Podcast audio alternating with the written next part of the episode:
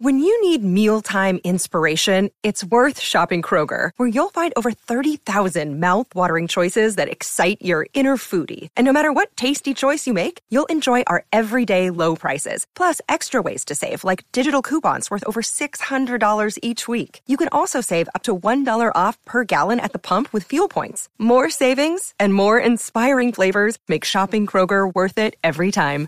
Kroger, fresh for everyone. Fuel restrictions apply.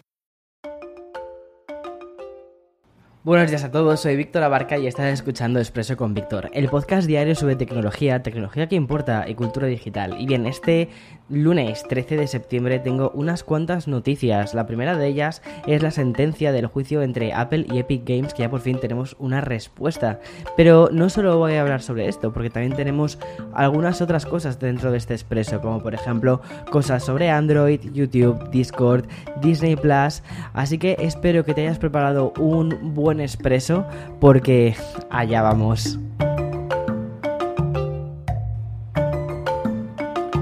Bueno, el otro día, unos minutos, bueno, un, ratito después de haber publicado el expreso del viernes, vale, justo conocimos una de las noticias del año que tuve que dejar fuera directamente porque es que ya el expreso estaba publicado. Entonces, eh, es, es, un poco lo que sucedió.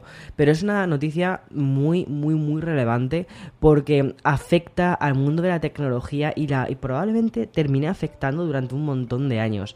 Y además que ha cambiado uno de los modelos de negocio muy interesantes. Y te hablo de la sentencia del juicio entre Apple y Epic Games. Ya sabes, ese litigio que eh, terminó en mayo y del que faltaba conocer el resultado respecto a la eliminación de la tienda digital de Fortnite y sobre todo sobre las comisiones de desarrolladores del 30%. Es decir, algo que de verdad afecta al bolsillo y al mundo tecnológico en particular. Los dos titulares principales que extraemos de esta sentencia son los siguientes. Por un lado, podríamos decir que los jueces han estado más a favor eh, de Apple en la gran mayoría de los puntos. Sin embargo, también se podría dictaminar que no lo han estado tanto porque han solicitado un cambio bastante importante. Pero bueno, ¿cómo casa esta paradoja? Bueno, pues ahora te lo explico.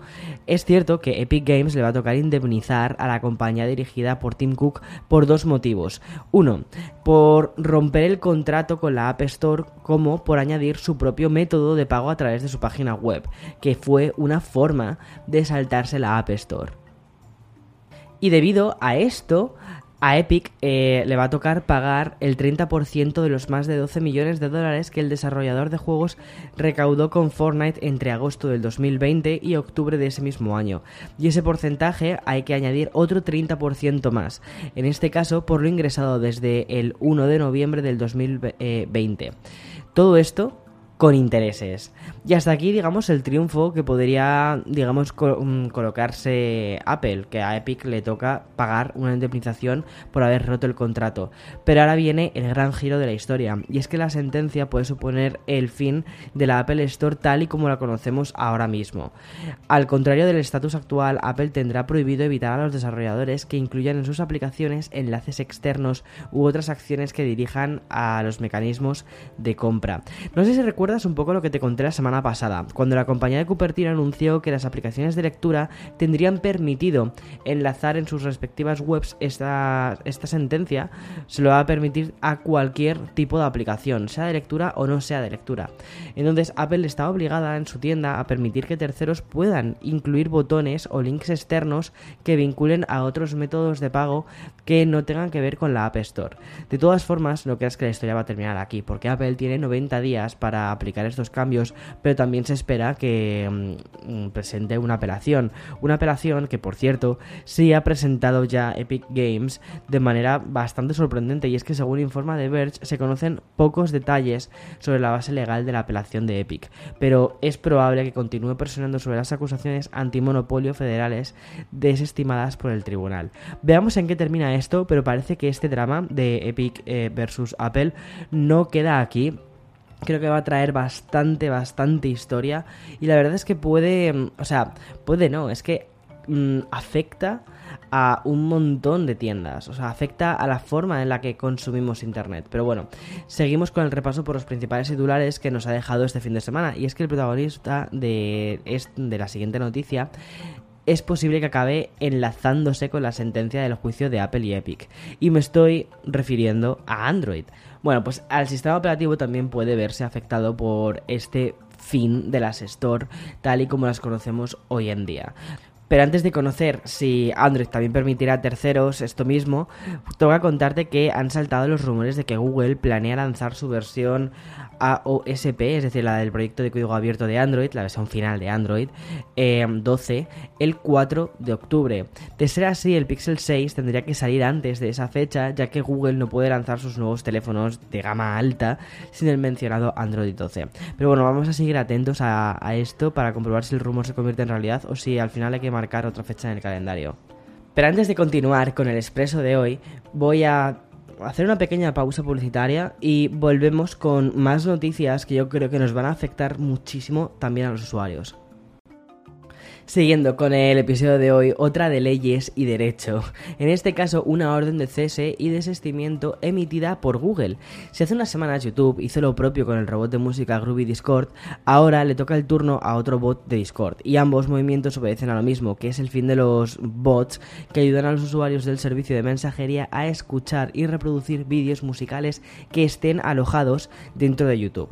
La primera carta llegó a finales de agosto y los destinatarios fueron los propietarios del popular GroovyBot, un bot que permitía a 16 millones de servidores de Discord reproducir música de vídeos de YouTube.